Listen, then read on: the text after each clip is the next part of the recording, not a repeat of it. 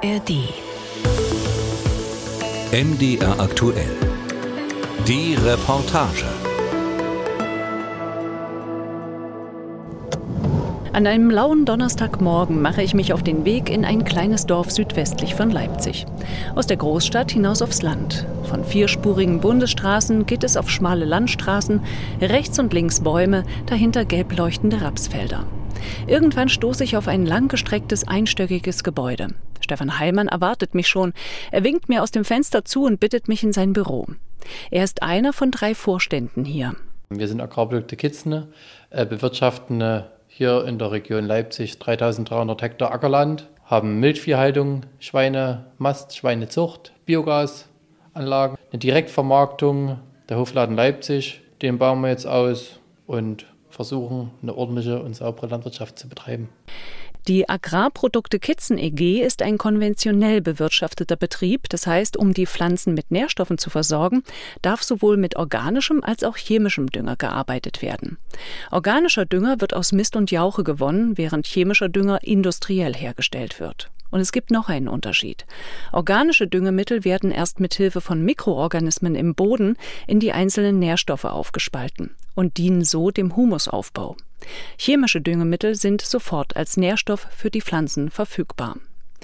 Hier in Kitzen hat man einen großen Viehbestand, deshalb wird überwiegend mit organischem Düngemittel gearbeitet. Stefan Heilmann sagt, dass er als Landwirt sehr genau darauf achte, wo er wie viel düngen muss. Dazu nutze man Satellitenbilder für die Böden und Sensoren für die Blattanalyse. Ginge es eigentlich auch mit deutlich weniger Dünger? Stefan Heilmann schüttelt den Kopf. Wir düngen jetzt so, was die Pflanze braucht. Wenn wir weniger düngen würden, würde nicht der Ertrag dann rauskommen. Und was viel, viel schlimmer ist, die Qualitäten würden dann auch nicht mehr kommen. Wenn die Qualität nicht kommt, kann der Bäcker dann das Getreide nicht mahlen und uns ein Brot backen, weil einfach die Eigenschaften dann nicht mehr gegeben sind. Getreide ist eben nicht gleich Getreide. Es muss bestimmte Qualitätskriterien erfüllen, damit es die Lebensmittelindustrie abnimmt. Getreide, das diesen Standards nicht genügt, kann sonst nur als Futtermittel verwendet werden. Die derzeit geltenden Qualitätskriterien für Getreide, Gemüse und Obst sind auch bei Experten umstritten. Bernhard Osterburg ist Agrarökonom und arbeitet seit 20 Jahren am Thünen-Institut, das sich mit der nachhaltigen Weiterentwicklung der ländlichen Räume beschäftigt. Backweizen mit neuen Züchtungen braucht gar nicht so viel Rohprotein ähm, im Mehl oder im, im Gesamtkorn. Es ist aber trotzdem noch der Leitindikator für hohe Backqualität. Da wird viel diskutiert, auch auf Initiative des Bundesministeriums für Ernährung und Landwirtschaft ob man dort auch zu neuen Qualitätsansätzen kommen kann äh, und die Düngung zurückfährt und stärker wirklich guckt, wie viel Backweizen brauchen wir wirklich, wie viel müssen wir dem düngen. Wo gedüngt wird, besteht eben auch die Gefahr, dass der Nitratwert im Grundwasser steigt. In einigen Regionen Deutschlands ist der Nitratgehalt seit Jahren zu hoch. Um das Problem in den Griff zu bekommen, wurde die Düngeverordnung mehrfach angepasst. Bernhard Osterburg bestätigt, dass schon seit den 80er Jahren deutlich weniger Dünger verwendet wird. Das Umweltbewusstsein sei auch unter den Landwirten gewachsen. Im sächsischen Kitzen machen sich Stefan Heilmann und ich auf den Weg zum Auto. Nachdem wir so viel über Pflanzenanbau und Düngung gesprochen haben, will er mir nun einige seiner Ackerflächen zeigen. Während der Fahrt macht er mich auf die 20 Meter breiten Blühstreifen neben seinen Äckern aufmerksam. Solche breiten Streifen seien nicht gefordert, aber er mache das gern für die Umwelt. Unser Ziel der gläserne Kuhstall und der Hofladen zwischen Leipzig-Knauthain und Leipzig-Grünau. Als wir ankommen, herrscht gerade Hochbetrieb. Eine Gruppe Schulkinder in gelben Warnwesten steht in kleinen Grüppchen davor. Sie wollen heute sehen, wo die Lebensmittel herkommen. Wir machen bei uns regelmäßig Hoffeste, dass wir wirklich die Leute herholen, dass wir zeigen, so sieht Landwirtschaft aus. Und wir spüren dort auch unheimliches Verständnis. Deswegen würde ich mir dort einfach wünschen, dass die Leute zu uns kommen, sich das angucken und Landwirtschaft besser verstehen lernen. Breite Blühstreifen am Feld, ein gläserner Kuhstall und eine bedarfsgerechte Düngung der Felder. Das geht also auch mit konventioneller Landwirtschaft. Doch wie machen das eigentlich Biolandwirte? Was machen sie anders? Und was sagen Sie dazu, dass Brüssel strengere Düngerichtlinien plant? Eine Woche später bin ich also wieder unterwegs. Dieses Mal geht's an den Rand der Dübener Heide. Hier bin ich mit Werner Brautsch verabredet. Der hochgewachsene 81-Jährige hat mit seiner Frau nach der Wende die Ackerflächen der Familie aus der LPG herausgenommen und mit der Bewirtschaftung begonnen. Das Besondere, Hof Brautsch wurde schon immer biologisch bewirtschaftet.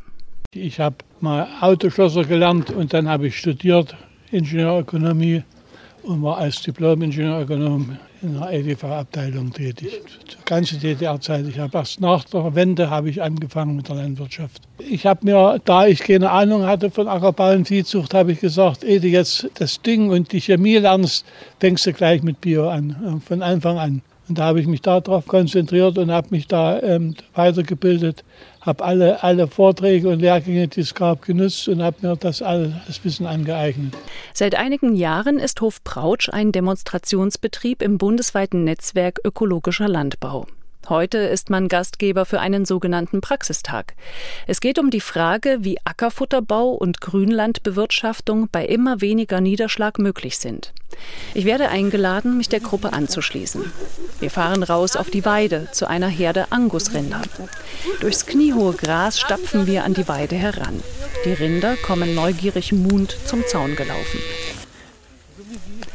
Dr. Edmund Leisen vom Öko-Team der Landwirtschaftskammer Nordrhein-Westfalen beginnt mit seinem Vortrag zur Grünlandbewirtschaftung. Was kann ich wo anpflanzen? Wie viel Wasser braucht eine bestimmte Ackerfrucht und habe ich dafür genug Niederschlag und einen Boden, der dieses Wasser ausreichend speichern kann?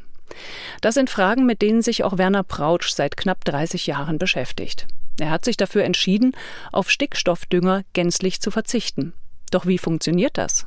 Wir machen das aus der Fruchtfolge. Als Fruchtfolge habe ich mir dann angewöhnt, drei Jahre Getreide anzubauen, Weizen, Roggen, Gerste und so weiter und Hafer.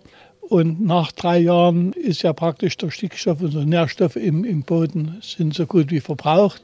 Dann habe ich ein Jahr Leguminosen, Erbsen oder Lupinen angebaut und die binden ja Stickstoff der Luft und bringen den in den Boden wieder rein. Und dann machen wir noch zwei Jahre Getreide. Und wenn das rum ist, wenn die gesamte Zeit dann rum ist, dann machen wir Ackerfutter. Und das drei Jahre lang. Und in den drei Jahren als Ackerfutter bauen wir erstmal an, bauen wir an eben Luzerne, Weißklee mit drin und Gras. Luzerne kann Stickstoff aus der Luft binden. Ihre Wurzeln reichen tief in die Erde. Wenn dann schließlich die Fläche umgebrochen wird, wird durch die Wurzeln der Humus angereichert. Erst dann kann wieder mit Getreide eine neue Fruchtfolge angefangen werden. Klingt ziemlich kompliziert und zeitaufwendig. Kann Werner Brautsch da überhaupt mit Erträgen von konventionellen Landwirten mithalten? Ich muss mal so sagen, wir kommen auch so zurecht. Als wir angefangen haben damals, galt so der Grundsatz, als Ökobetrieb ernste 50 Prozent was von den konventionellen. Und dafür musste eben auch 50 Prozent, also 50 Prozent mehr die Preise höher sein.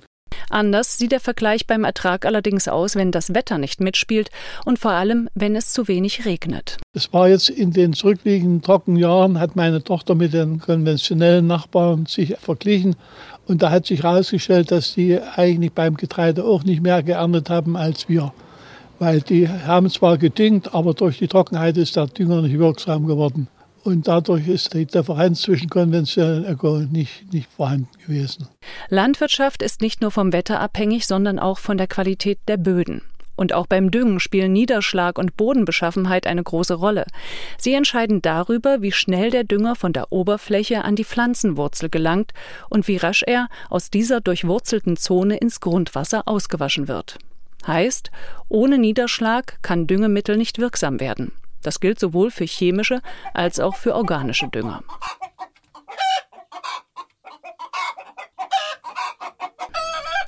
Inzwischen ist es Nachmittag. Es ist ruhig geworden auf Hof Brautsch. Die anderen Teilnehmenden des Praxistages sind auf dem Weg zu einem weiteren Betrieb. Macht sich Werner Brautsch Sorgen? Sollten die neuen Düngemittelregeln aus Brüssel tatsächlich kommen? Nee, das interessiert uns nicht. Sagt Werner Brautsch gelassen. Davon ist er nicht betroffen, von anderen Vorschriften hingegen schon. Es kommt laufend neue Vorschriften. Meine Tochter hat ja mindestens 50 Prozent ihrer Zeit muss die im Büro verbringen mit den Nachweisen, die sie zu erledigen hat. Und wenn Kontrollen sind, dass alles vorbereitet, dass alles kontrolliert werden kann. Also das ist ermüdend. Es wird viel vom Tierwohl geredet und darauf geachtet, dass Tierwohl eingehalten wird. Ich würde mir wünschen, dass das Menschenwohl für Bauern eingehalten wird. Trotzdem hat sich seine Tochter entschieden, den Hof am Rande der Dübener Heide mit seinen 140 Hektar Land und den 50 Angusrindern zu übernehmen und so weiterzuführen wie ihr Vater vor ihr.